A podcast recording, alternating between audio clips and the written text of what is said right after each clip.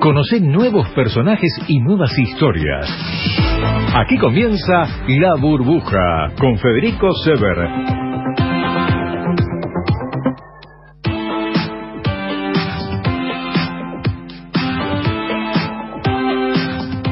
¿Cómo les va? ¿Qué tal? Muy buenas noches. Eh, 2303 eh, de este primer día de mayo del año 2020.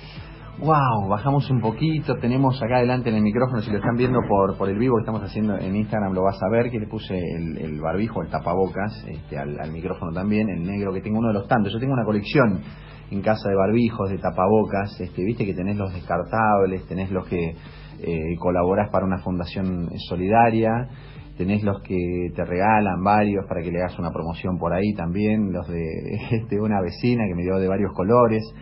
Eh, tengo varios, tengo un conjunto y nos van a quedar esos en algún momento, ¿eh? Y quizás hasta cuándo. Qué, qué bueno saberlo, qué bueno pensar en esto.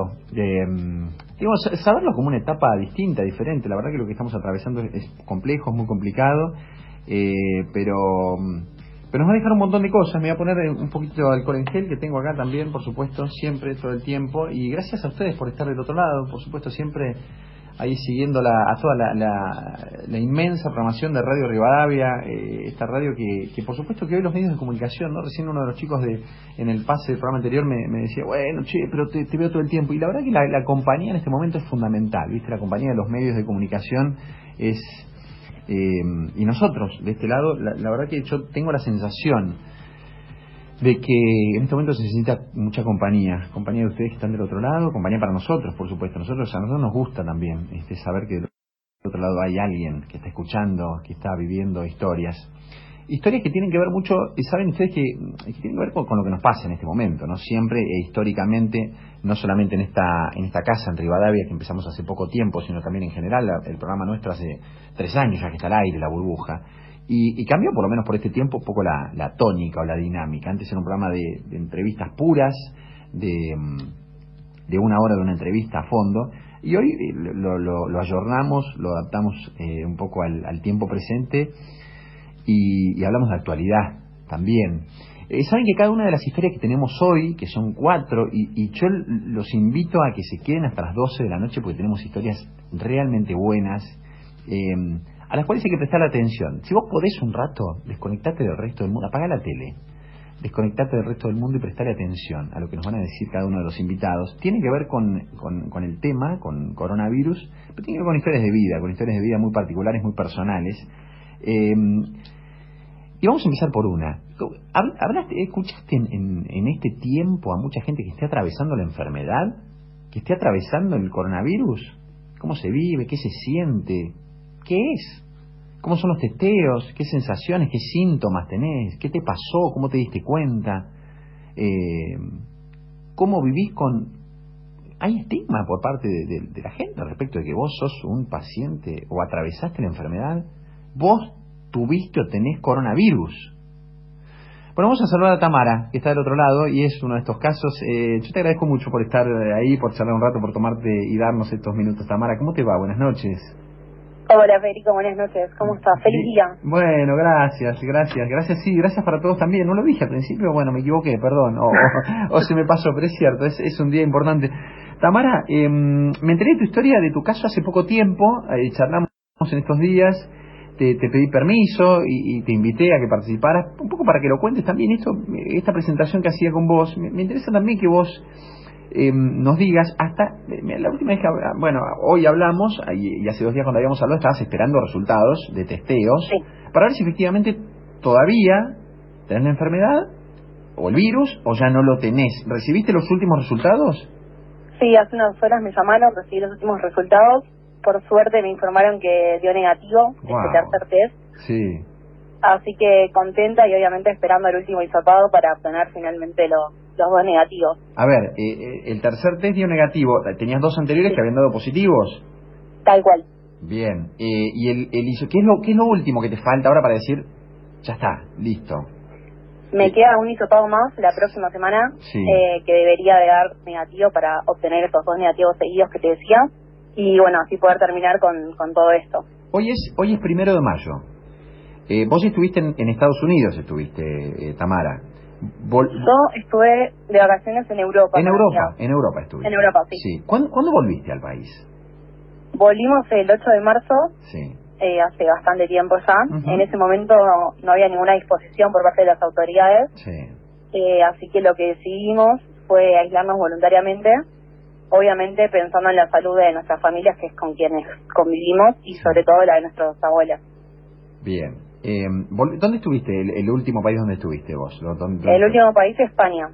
Eh, pues ¿Sabías que el 8 de marzo se hizo una marcha multitudinaria? Fue la, la, mar- eh, la marcha por el Día de las Mujeres, o el Día de la Mujer, Sí. y fue la marcha que dicen fue una especie de bomba de, de bomba vi- viral, ¿no? Que ahí se contagió muchísima gente, incluso autoridades del gobierno español. Vos ese día te volviste a Argentina, o sea, no participaste, no estuviste en esa marcha en Madrid. No, no estuve, estaba en el avión, literal. ¿Dónde crees, dónde crees que pudiste haberte contagiado? Pará, antes esto, volviste el 8, ¿cuándo sentiste el primer síntoma? El primer síntoma lo sentí el 15 y 16 de marzo aproximadamente. Fue a los 7 días del aislamiento, acá ya en Buenos Aires. Bien, ya en Buenos Aires. ¿Qué, qué fue lo, Sí. qué fue lo primero que percibiste? ¿Cuál fue tu síntoma, el inicial?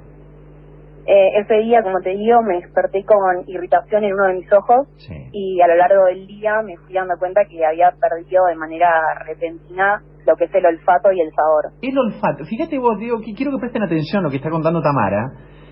En ese momento, vos decís siete días después, alre- alrededor del 15 de marzo, todavía, todavía, yo digo, mira que yo todos los días estoy informando sobre esto desde hace mucho tiempo, todavía no se hablaba en los medios respecto de que la pérdida del- del- del olfato y la, pérdida del gusto podían llegar a ser síntomas de coronavirus. No se hablaba. Y vos en ese momento lo percibiste.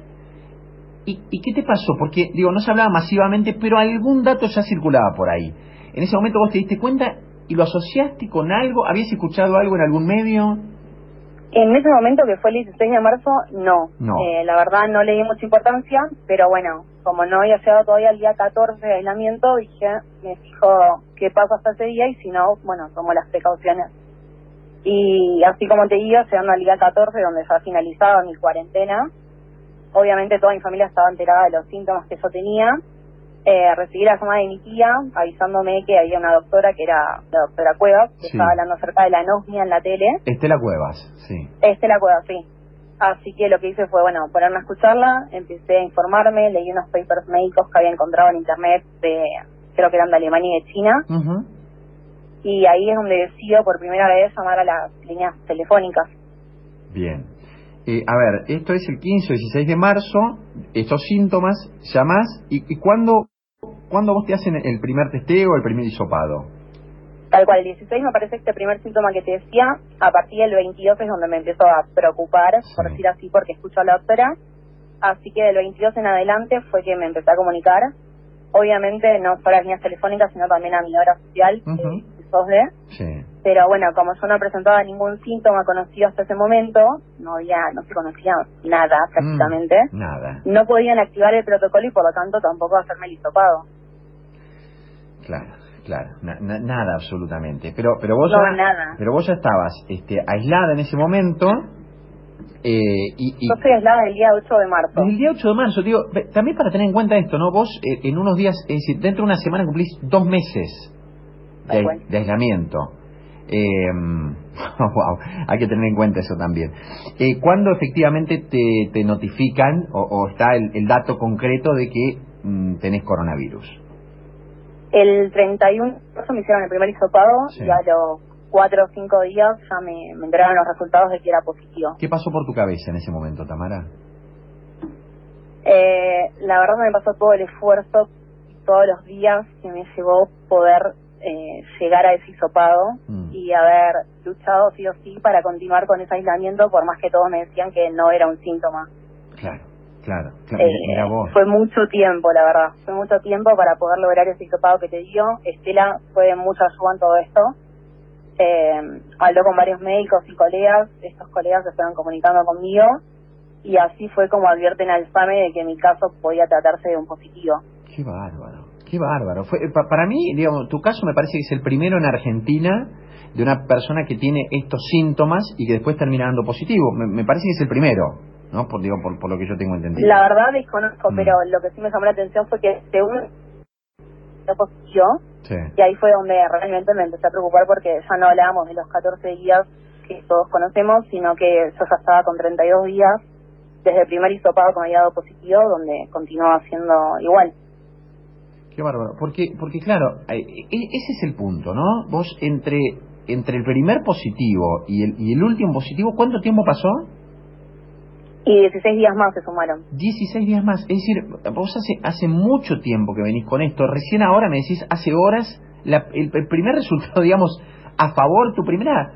Navi, habrás tenido un montón de pedido. Tu primera sonrisa, tu primera tu primer alivio, dijiste relajo los músculos, fue ahora, hace horas, que te dieron, que te dijeron, eh, hay un testeo negativo.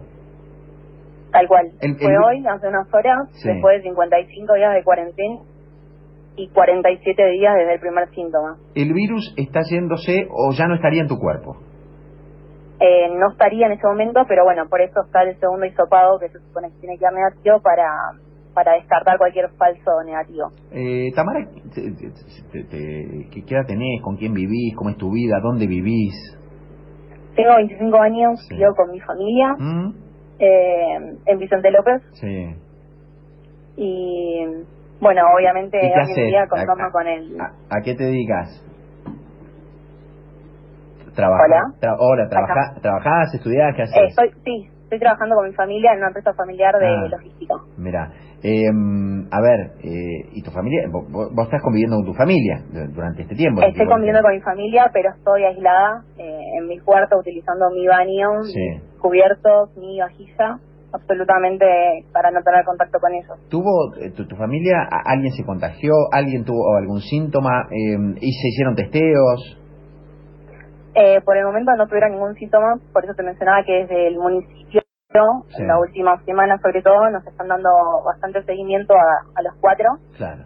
Eh, para descartar bueno cualquier otro posible positivo de, de ellos o contagio. ¿Cómo, ¿Cómo notaste? Vos digo, estoy pensando en esto, ¿no? Porque eh, no, no por tu caso, sino que se habló y, y yo en la presentación algo de esto decía. Eh, ¿Sentís, digamos, un- un- una, una mirada, cierta mirada prejuiciosa hacia, hacia, digo, hacia vos, digo, porque vos lo, lo tenés, o hacia quienes este, eh, se infectaron de coronavirus? Eh, bueno, verlo vimos todos y creo que por ese lado es donde tuve como un poco más de cuidado a la hora de, de contactarme con algún medio porque no quería pasar por eso, pero la verdad que de mis, de mis cercanos, de mis conocidos, por suerte no, Ah, bien. eh, son todos bastante conscientes de que esto le puede pasar a cualquiera, que es muy fácil contagiarse Totalmente. y que obviamente, nada, uno tiene que estar consciente de que los, los síntomas que se me presentaron fueron súper leves, donde uno no se puede quejar sinceramente porque hay gente que la está pasando muy mal Exacto. y rescatar lo mejor de esto. Eh, a ver, eh, imaginemos que tenés el, el próximo hisopado y, y- da negativo. em, y ahí, a partir de ahí, ¿qué? Digamos, eh, te- tenés, se- seguís con el aislamiento, ¿qué, qué es lo que pasa? ¿Qué te han dicho de, de cómo seguiría tu caso? Porque a partir de, da- da negativo, listo, te das del primer abra- abrazo con tu familia. ¿Hace rato no te abrazás con, tu, con tus padres, con tu familia? Y sí, se le suman a los días de aislamiento el día de viaje, así Sí. que son más o menos, van a ser como tres meses, Es es increíble. un montón, Es increíble. Dos de los cuales estás conviviendo con ellos y no los podés abrazar. tal cual, sí. Wow. Eh, nada, el contacto obviamente es a cinco metros, Sí. mantenemos un diálogo porque obviamente uno lo necesita después de tanto tiempo. Sí. Eh, bueno, al día de hoy solo los sentidos no los recuperé, Mm. por lo menos el del gusto no, no siento nada. No sentís, mirá, eh, es como que perdiste el, el sentido del gusto, por ahora no lo tenés.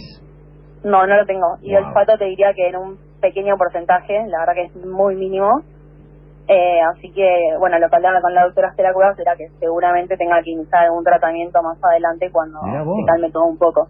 Mira vos, o sea que eso no, digamos, lo, lo vas a recuperar, pero digo, va, va a llevarte un tiempo.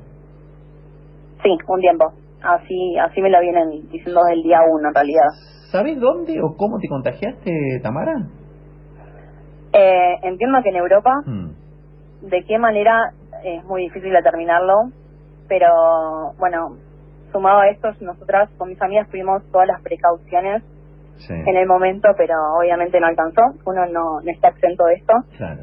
Eh, nosotras nos fuimos con barbijos de Buenos Aires. Viajamos en febrero. En febrero acá era mínimo lo que se hablaba del tema. Obviamente en Europa también recién estaban empezando a aparecer. Sí. Eh, así que viajamos con barbijos, los utilizamos en aeropuertos, muchas veces también en, en subtes.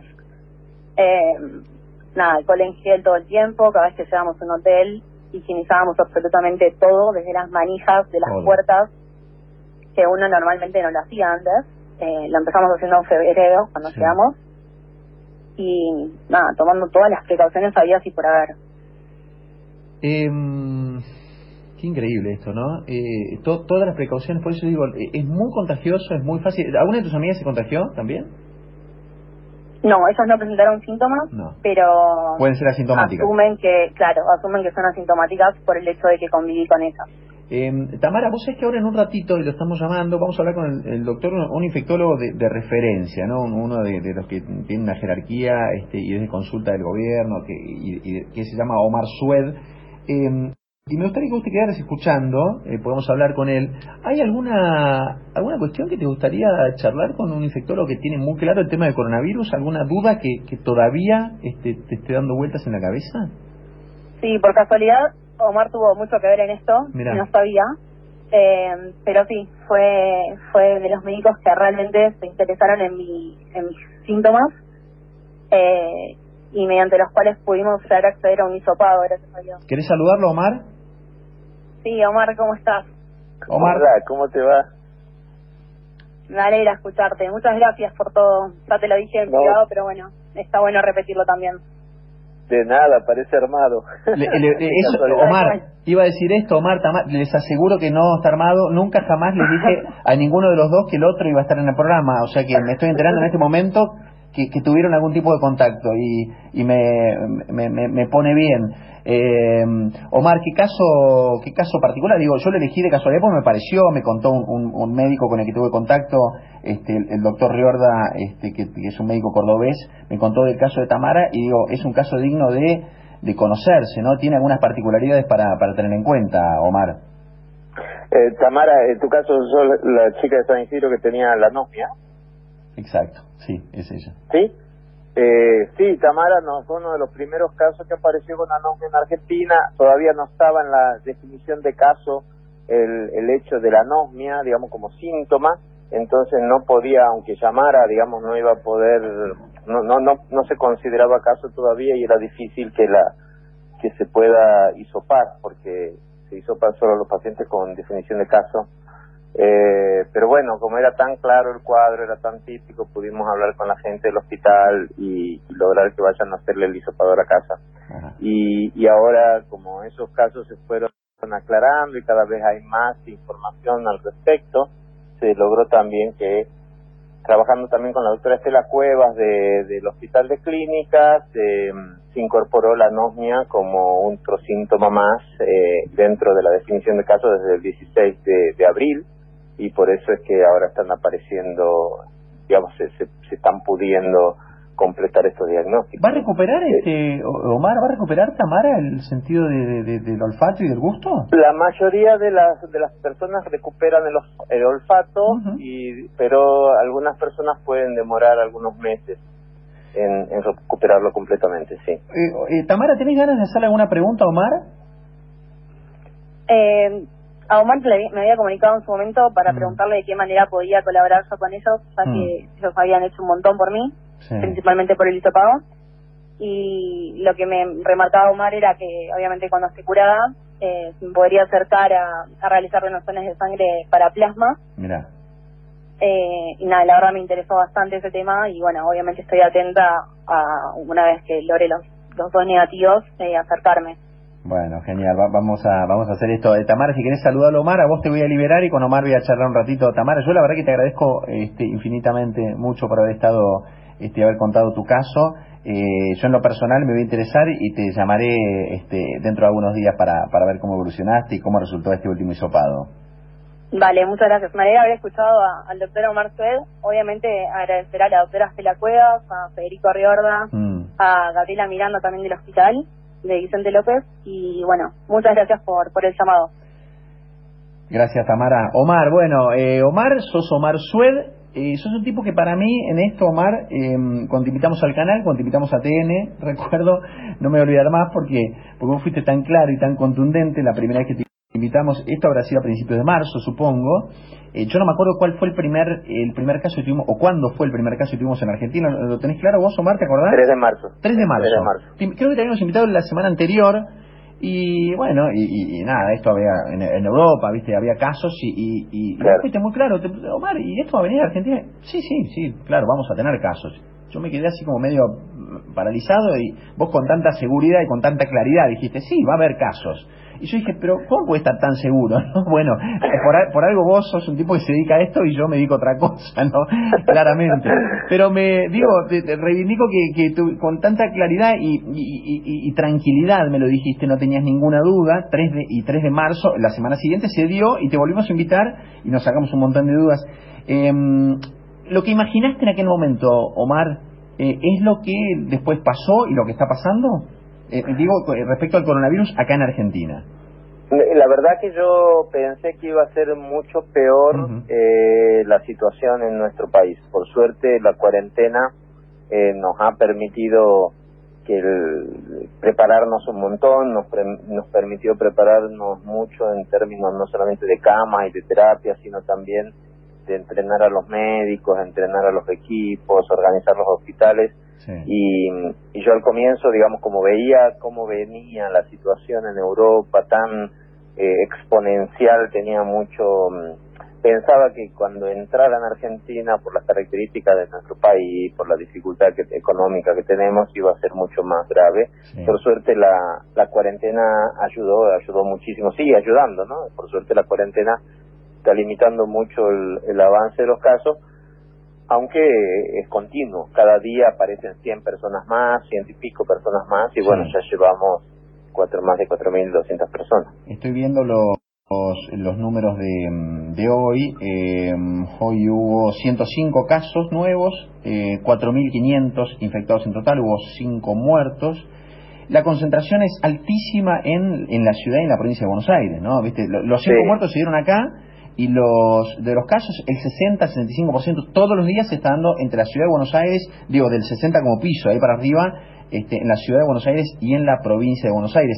Eh, eh, es así. Absolutamente es así, es, esperable, Omar. Con dos países, digamos. Sí. Es un, una cosa es el conurbano bonaerense con la ciudad de Buenos Aires y otra cosa es lo que está pasando en el resto del país y por eso es que podría ser posible o, o de hecho el último en el último decreto el presidente dio abrió la puerta para que haya eh, medidas diferenciadas en diferentes provincias, ¿no? En provincias donde la situación está muy bien, donde el tiempo de duplicación sea mayor de 15, donde hace más de 15 días que no tengan casos, que puedan tener algún tipo de flexibilidad, mientras que en Buenos Aires, en la provincia de Buenos Aires, deberíamos continuar muy alerta porque la situación es compleja, son ciudades muy grandes, y hay focos que son muy grandes, digamos, hemos tenido focos en geriátricos de 30 personas, focos en, en, en villas, focos en algunos en algunos barrios en Buenos Aires, en la provincia de Buenos Aires también, entonces es difícil apagar tantos ver, focos sí. y no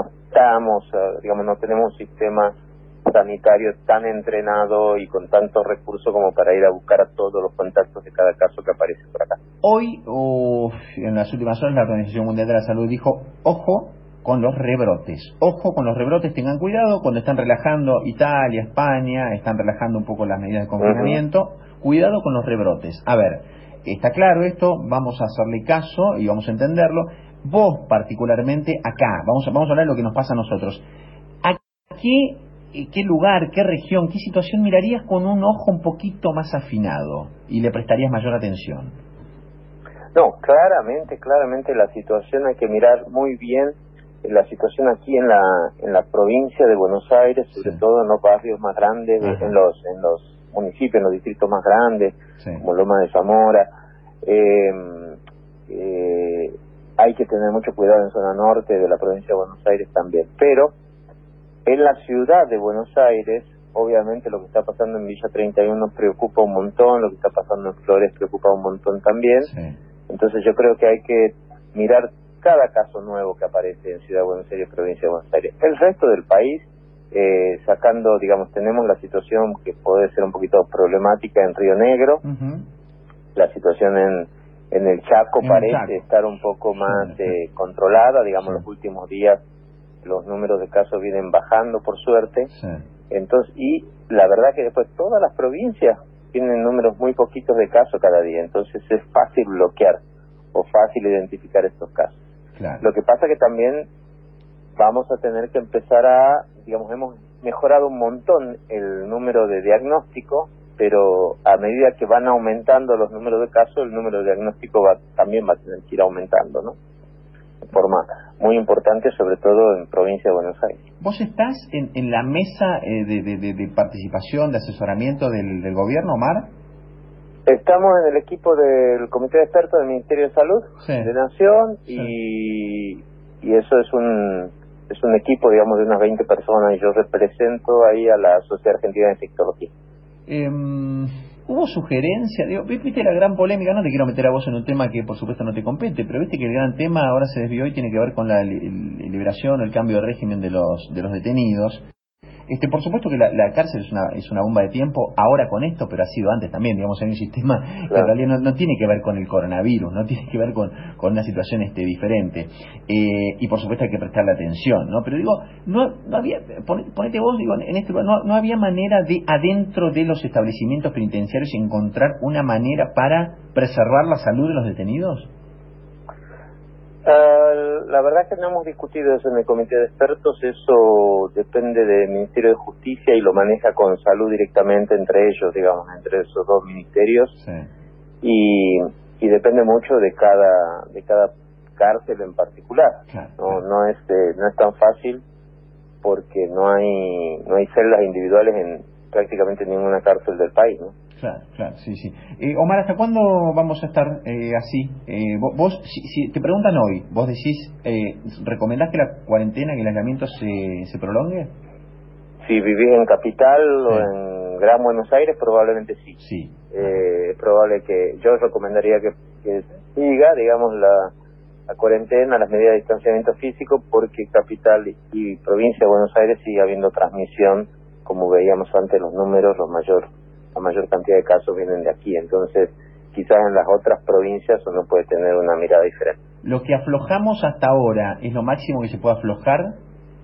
No, bueno, hay, eh, hay algunas cosas que se pueden aflojar si uno asegura eh, que la distancia física se mantenga. Quiero decir, si vos justo querés hoy pintar tu casa, pues pueden venir dos pintores a tu casa si va a haber dos pintores en una casa entera, o un albañil y se va a trabajar al aire libre, o digamos, uno podría ir eventualmente a alguna actividad que asegure, algún comercio que asegure que no se satura, digamos, de gente en los salones.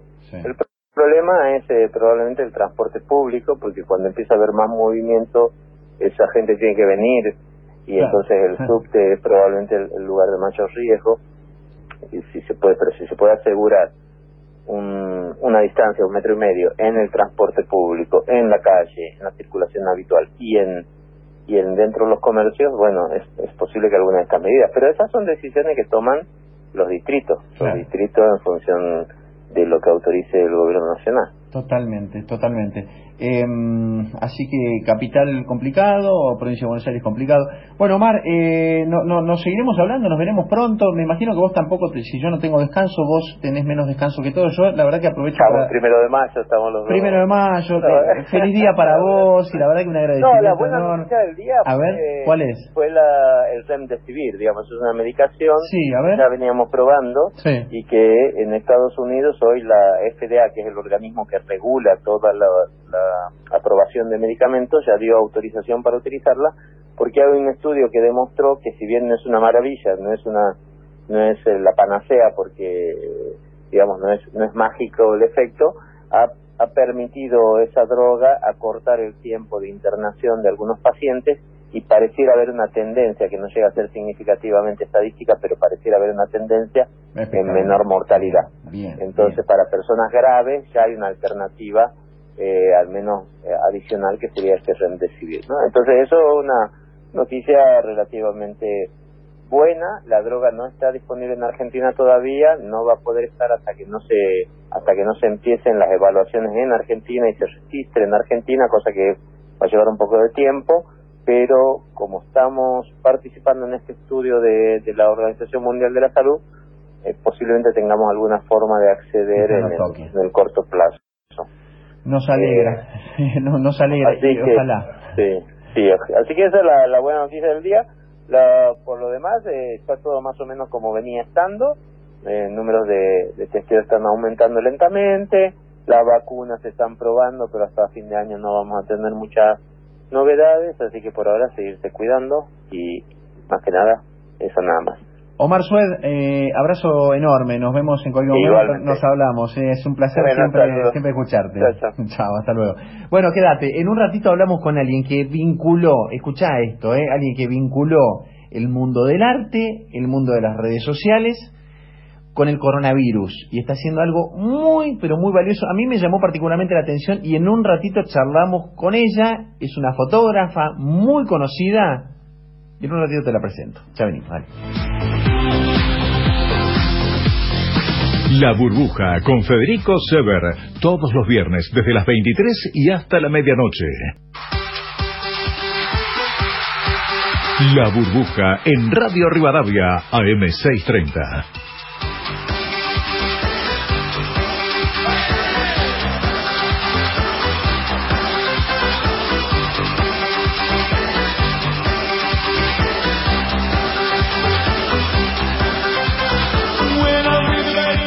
Bueno, seguimos con esta burbuja muy particular. Bueno, a ver, eh, me les presentaba recién, es una persona muy conocida, es una fotógrafa que vinculó para mí de una manera excepcional, este, yo me di cuenta hace, algunos días nada más, el, coronavirus, o el aislamiento más que el coronavirus, o esto que estamos viviendo, este confinamiento, lo llaman los europeos, eh, con el arte, con con, con lo que lo que ella se dedica, que es la fotografía, y ella se llama Gaby Herstein, seguramente ustedes la conocen, y vamos a charlar unos minutos. Gaby, ¿cómo te va? Gracias por estar del otro lado a esta hora de la noche, tardísimo. Hola. Hola, Fede. ¿Cómo estás?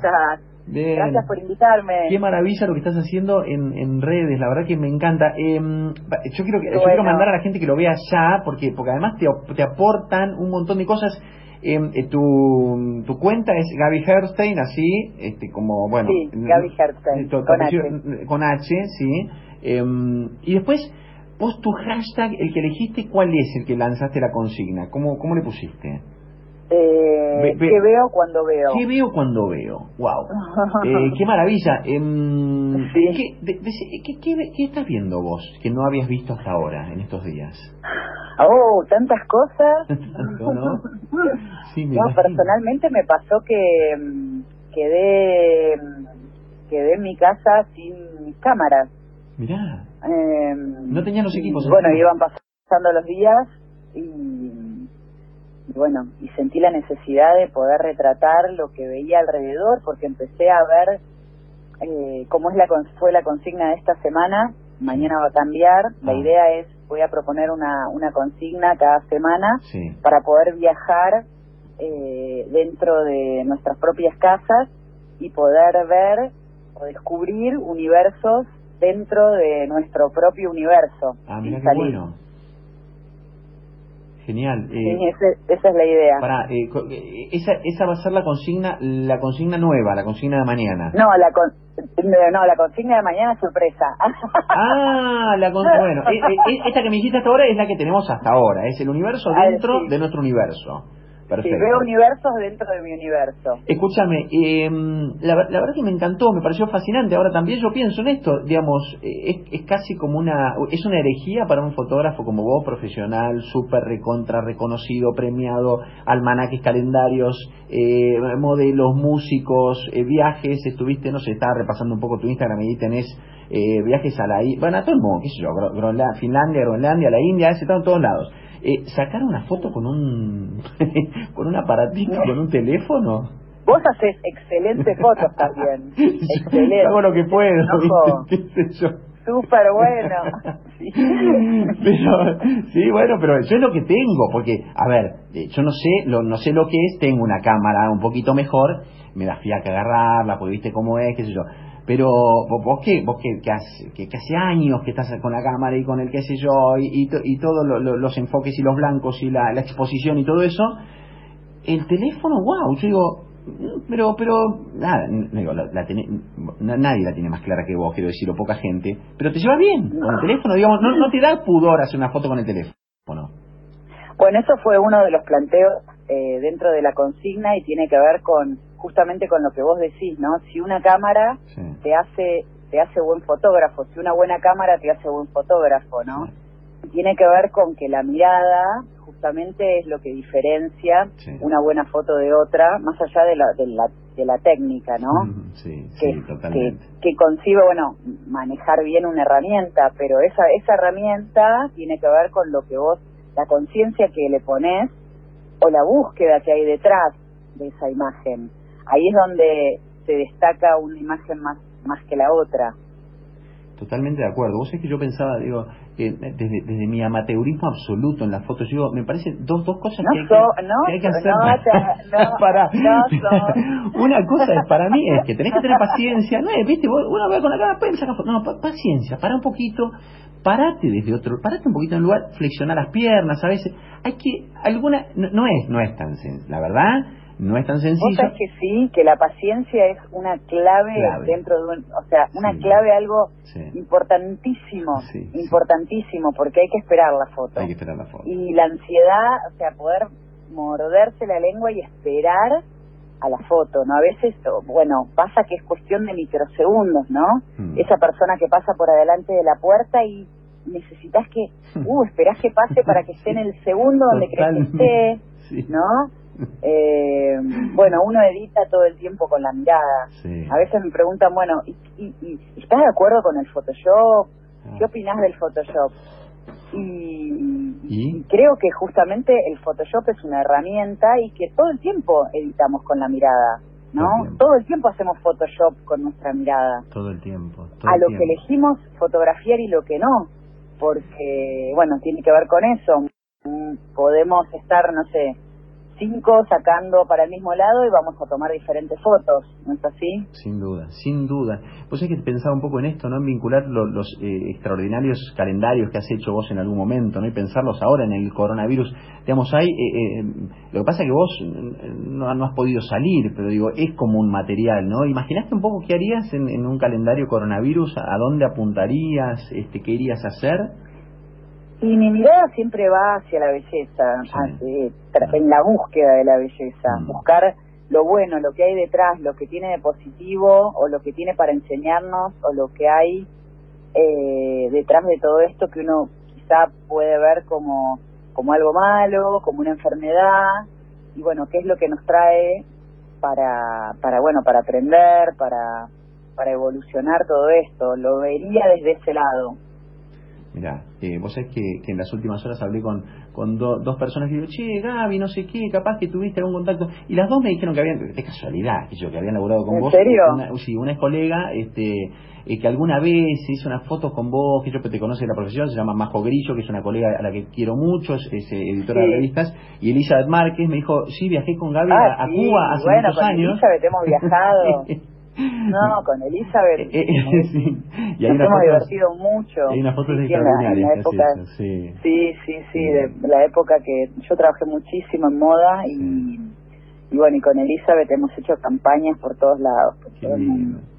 Qué lindo. Eh, ¿Qué estás esperando que se levanta para hacer qué, eh, Gaby? ¿Qué, qué, qué, qué, vas, ¿Cómo? Qué, tenés? Cuando se levante esto, el confinamiento, eh, ¿a, dónde, ¿a dónde le apuntás? ¿Qué, tenés, ¿Qué te quedó pendiente ahora? ¿Qué está congelado? Bueno, ahora estoy a punto de estrenar un documental ah, que se llama Creer para Ver, un documental de ocho episodios en el cual estuve trabajando durante tres años, viajando por diferentes países, eh, por Siberia, Groenlandia, India, México, Malta, Viena, bueno, este, por todos lados, y entrevistando, fotografiando líderes espirituales de diferentes filosofías, culturas, religiones.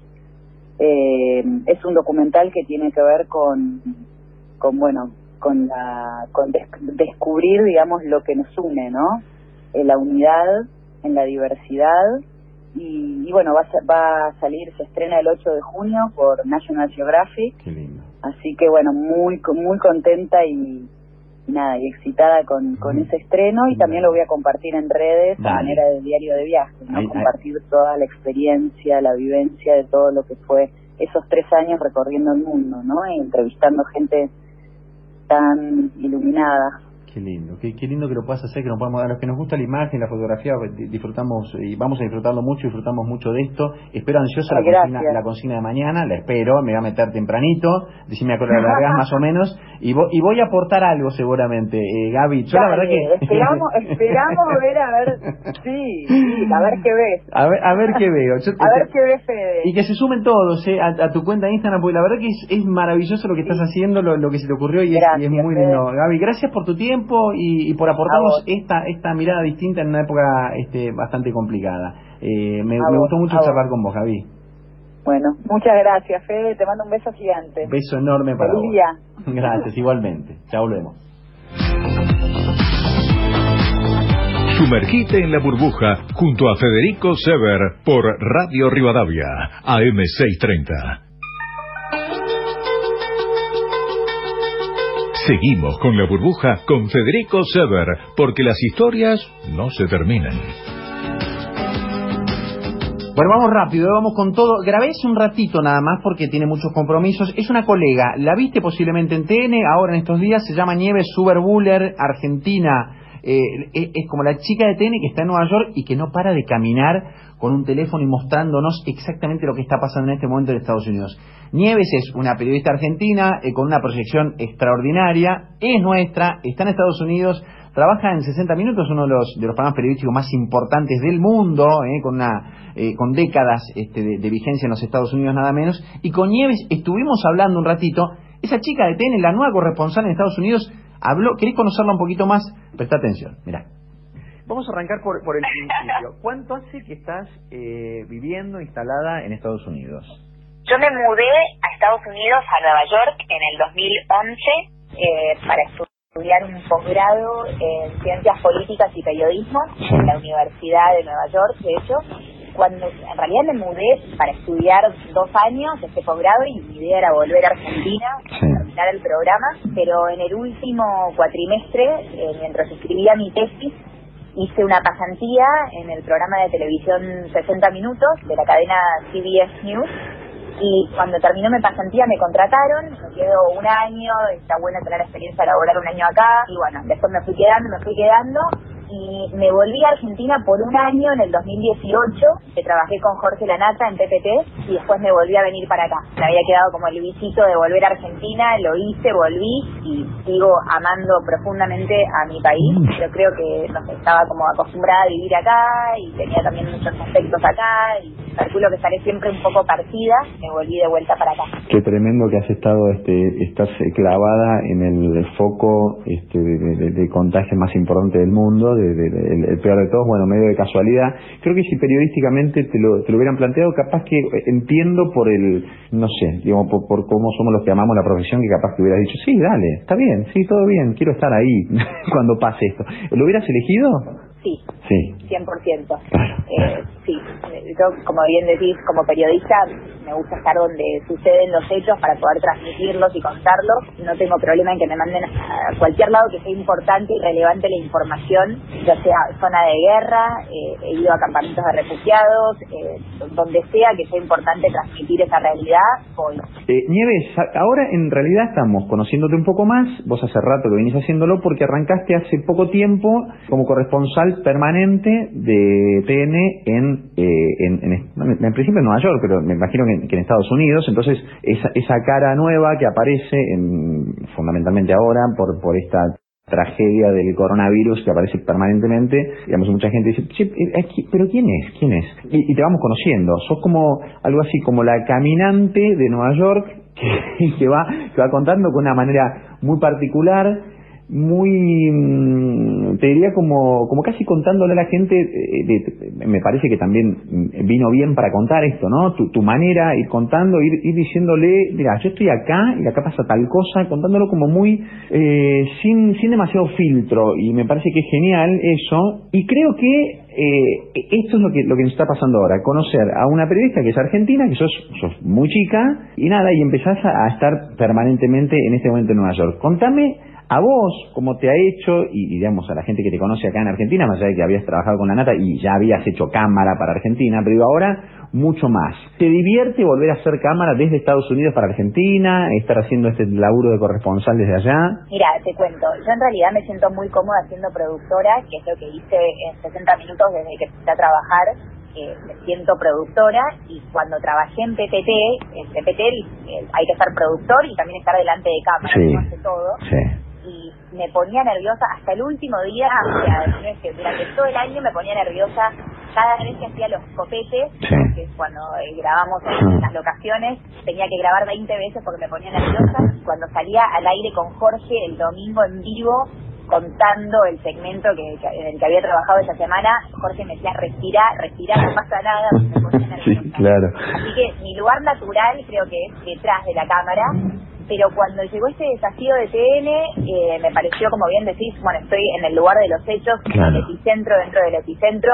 Es una forma también de estar conectada con mi país, que tanto extraño y tanto amo. Y el primer día, creo que el Skype se me congeló, la primera vez que salí pero súper nerviosa y cada vez le vas agarrando un poquito más la mano y me voy poniendo menos nerviosa y también me ayuda muchísimo todos ustedes sí. del otro lado de la pantalla que me hacen sentir muy cómoda eh, así que en ese sentido y todo el equipo de producción de TN también pero mm, es un desafío para mí todavía la cámara es el lugar donde me siento más naturalmente cómoda eh, no, no, lo, lo, debo decirte que lo, que lo haces muy bien y esto que te decía, ¿no? De esa manera natural de contar las cosas y que las encontrado. Me parece que la que esto, a veces caminas, a veces te quedas más parada, pero esto de caminar es, a veces es, es como combinar un poco el relato con el, el no digo paseo porque no estás paseando, pero al mismo tiempo vos también tenés que preocuparte por eh, por, por, por filmarte, ¿no? Este, digamos, hay, hay como una serie de cosas que tenés que, que combinar todo al mismo tiempo y está bueno que te haya tocado este, en, en este momento. La verdad que, que está bien. ¿Y cómo, ¿Y cómo, estás? ¿Cómo estás viviendo en, en, Nueva York en este momento tan tan particular? Eh, te, tenés, ¿Tenés temor o no? Ni se te pasa por la cabeza por, con lo que está pasando a tu alrededor tengo temor, no por mí, en cuanto a yo contraer el virus y que a mí me pase algo, porque, bueno, primero porque creo que ya lo tuve, en realidad. Eh, en 60 Minutos, que es el programa en el cual trabajo, fue como uno de los primeros pocos. Nosotros estamos haciendo cuarentena desde antes que el resto de la ciudad comience la cuarentena, porque de un equipo de 60, somos 60 en 60 minutos, 20 eh, testearon positivo y de hecho el último día que fuimos al trabajo me quedé editando un segmento que grabamos en, en el mes de febrero en Venezuela con mis otros tres compañeros de equipo. Éramos cuatro personas en una habitación de dos por dos, ventanas, editando juntos, respirándonos en la nuca, literalmente. Las otras tres personas que hicieron positivo. A mí no me hicieron el test porque yo no tuve síntomas, pero creo que es muy probable que lo haya tenido y que entre el porcentaje de, las personas asintomáticas. Así que eh, en algún punto me siento medio inmune porque creo que ya lo tuve, no temor por mí, pero sí tengo temor por, por lo que veo en la sociedad, más allá de que hoy por hoy la curva esté bajando, es muy triste ver eh, las consecuencias económicas, eh, cada vez más gente durmiendo en la calle, eh, las vidrieras cerradas, locales en alquiler que uno ve que no volverán a abrir, eh, todo eso me, me, genera mucha angustia y, y, me genera también angustia, obviamente toda mi familia está en Argentina mm. y, y, no saber cuándo volveré a ver a mis padres, a mis hermanos, a mis sobrinos, a mi familia. ese es otro tema que creo que todos los que estamos lejos de nuestros eh, aspectos más cercanos eh, sentimos. Sí, sí, sin duda. Eh, ¿Está tu familia acá? Dijiste, ¿por qué sos periodista, Nieves? Eh, creo que lo que me llevó a esta profesión fue mi curiosidad. Sí. Me acuerdo que cuando terminé el colegio, quinto año, mi papá me compró la guía del estudiante, sí. eh, un catálogo que te muestra todo lo que puedes estudiar en todas las universidades del país. Mm. Y cuando empecé a leer la guía del estudiante, dije, uy, quiero estudiar Derecho, Biología, Medicina, Música, Ciencias Políticas, bueno, todo quería estudiar. Y en algún punto el periodismo me parecía que era amplio, que me daba la posibilidad de tener como una, ventana a todo este tipo de, conocimiento. Y hoy por hoy, cuando hago mis segmentos para 60 minutos, en realidad en cada uno de estos me zambullo en, en alguno de estos temas, ¿no? He hecho segmentos sobre ciencia, otros sobre, bueno, el fiscal de la, el primer fiscal de el, último fiscal de Nuremberg que se encuentra vivo. Sí, mira. Por ejemplo, y, aprendo sobre ley. Eh, entonces me, brinda la posibilidad de poder aprender sobre todo, de todo. temas que, tanta curiosidad me generaron. Eso es genial. ¿Puedes contar cuál es el tema que estás preparando ahora? ¿Cuál es el que tenés para 60 minutos? Estaba ahora terminando de editar una nota que grabamos en Venezuela, eh, que es, eh, lo entrevistamos a Juan Guaidó acá en eh, Estados Unidos antes de que termine su gira mundial y después viajamos a Venezuela y lo entrevistamos y lo seguimos también en Venezuela. Mm. así que estoy tratando de terminar de editar eso porque sería el primer segmento que va a salir en Six Six se llama, que es una es un programa que está haciendo 60 minutos para la nueva aplicación Quibi. Ah, mira. Quibi es una especie de, Netflix para el teléfono. Entonces es contenido de calidad, que todo tiene que durar menos de 10 minutos. y eh, Jeffrey Katzenberg, que es el tipo que armó esto, que es un genio, que él hizo DreamWorks, hizo Disney. Eh, él es como un curador de contenido y hizo contratos con diferentes programas de diferentes canales para que generen contenido corto para esta aplicación y también con directores de cine para que hagan cortos, eh, así que y puede verse tanto verticalmente como horizontalmente. Y había muchísimo entusiasmo con respecto a hacer la el primer segmento de la historia de este programa de 60 minutos para Quibi y lamentablemente nos agarró el virus y no pudimos terminar de editarlo, pero estoy en el medio de, de, eso. Es todo, es todo, por lo que decís, 10 minutos, todo corto, ¿no? Hoy se usa eso, no no no no hay, no hay que aburrir, es cortito y al pie, y, y, mucho contenido y fuerte y potente. Claro, lo, que se dio cuenta Katzenberg es, dijo, bueno, pero todo el mundo termina por ahí mucho tiempo en las redes sociales, sin mucho contenido de calidad. Claro, claro. Y por ahí tenés esos 10 minutos muertos o en el subte o en la calle o donde sea y poder decir, bueno, me pongo a ver algo de 6 minutos, 8 minutos, eh, y esa es un poco la idea. Pero sí, el, el spam de atención hoy por hoy es muchísimo más corto, especialmente en la gente más joven. a mí es un tema que me preocupa bastante porque, digo, con, poca atención se puede digerir menos información y procesar menos información y conocimiento, ¿no? Sin duda, sin duda. Nieves, ¿cómo te llevas con tu nombre? Eh, ahora ya, me quedo bien, pero ¿Te costó? Granizo, rocío, hielo, todo, todas todo. Bueno, es un diferencial ahora. En algún momento te diste cuenta que es un diferencial, ¿viste? Hoy por hoy estoy agradecida porque tengo un apellido tan difícil de pronunciar también que por lo menos mi nombre, digo mi nombre y no tengo que decir mi apellido, entonces en ese sentido me ayuda. Pronunciarlo vos, así me ayudas a pronunciarlo al aire, a ver cómo es, cómo es con la forma correcta. Es Suberbuller. Bien. En realidad es, suizo-alemán, no hablo alemán, o sea que los alemanes por ahí me matarían si me escuchan, pero sí. Suberbuller, perfecto. Bien, bien, vamos a ir por ese lado entonces. Por suerte ahí, por suerte, tío, me llamo Nieves y en general cuando digo Nieves, ya sabes. Ya está, listo. Genial. Bueno, eh, Nieves, este, te vamos a cruzar al aire, te va a conocer la gente, los oyentes también, este, te va a conocer, no, ya te conocen, te están viendo ahí, sos la, la, caminante y la que está este, al, al pie del cañón con todo esto y seguramente este, por, por bastante tiempo ahí contándonos para, para TN, por lo menos, y bueno, después desarrollando lo tuyo ahí en estas plataformas, y la verdad que tenés un, me parece un recontra carrerón por delante. Eh, disfrutalo mucho, y yo te agradezco por este tiempo, por este rato acá con nosotros. No, muchas gracias a vos, y sí, espero que nos sigamos comunicando en pantalla por TN, este va a ser un año electoral acá, así que calculo que tendré bastante información para transmitir eh, va a ser una elección bastante particular, sin poder hacer ninguno de los actos presenciales ni nada, así que vamos a ver cómo es la elección en tiempos de coronavirus. Acaba de decir un premio Nobel de Economía que Trump no gana de ninguna manera la elección. ¿Qué, ¿Te la jugás vos? ¿Sos capaz de decir qué puede pasar? Ah, la verdad, No, podría decirte mm. eso. Hoy por hoy está Biden ocho puntos arriba, pero también está Biden ocho puntos arriba porque lo digo una maravilla para analizar, ¿no? Para el análisis político. Eh, las, eh, los equipos de comunicación sugieren que sus exponentes no hablen, es, es increíble. Pero bueno, así estamos y estamos en la, en la economía más grande del mundo de esta manera. Nieves, eh, va a ser un placer escucharte por TN, es un año complejo, está haciendo y va a ser seguramente acá en noviembre y en lo que sigue. Así que nos encontramos por ahí, al aire. gracias por el tiempo. Muchas gracias por... No, gracias por tenerme en tu programa. Un beso grande, Nieves. Beso. Chao. Sumergite en la burbuja junto a Federico Sever por Radio Rivadavia, AM630. Bueno, ahí en la charlita que teníamos eh, con Nieves Superbuller. Ha sido un programa muy picado. Pensaba en lo de Nieves y es lo que nos pasa a nosotros los periodistas en este momento. no Los, amigos de, de RIMAX dicen eh, la consigna es mudate a la vida que querés. Nosotros en algunos casos, cubriendo ahora, estando en el frente de batalla, estamos en la vida que queremos, sabiendo eh, todos los contratiempos y que, mucha gente la está pasando mal. Pero nuestra profesión, eh, a la que amamos, nos hace estar como como vibrando con lo que está pasando y con la información todo el tiempo. Les agradezco muchísimo, me encantó, me encantó el programa, estuvo bien, picado, movido. Alex, del otro lado, todo el equipo de producción, por supuesto, siempre eh, haciendo el mejor programa que podemos y haciéndote compañía. El viernes que viene estamos de nuevo, 11 de la noche, con la burbuja, y que tengas un hermoso fin de semana. Chao.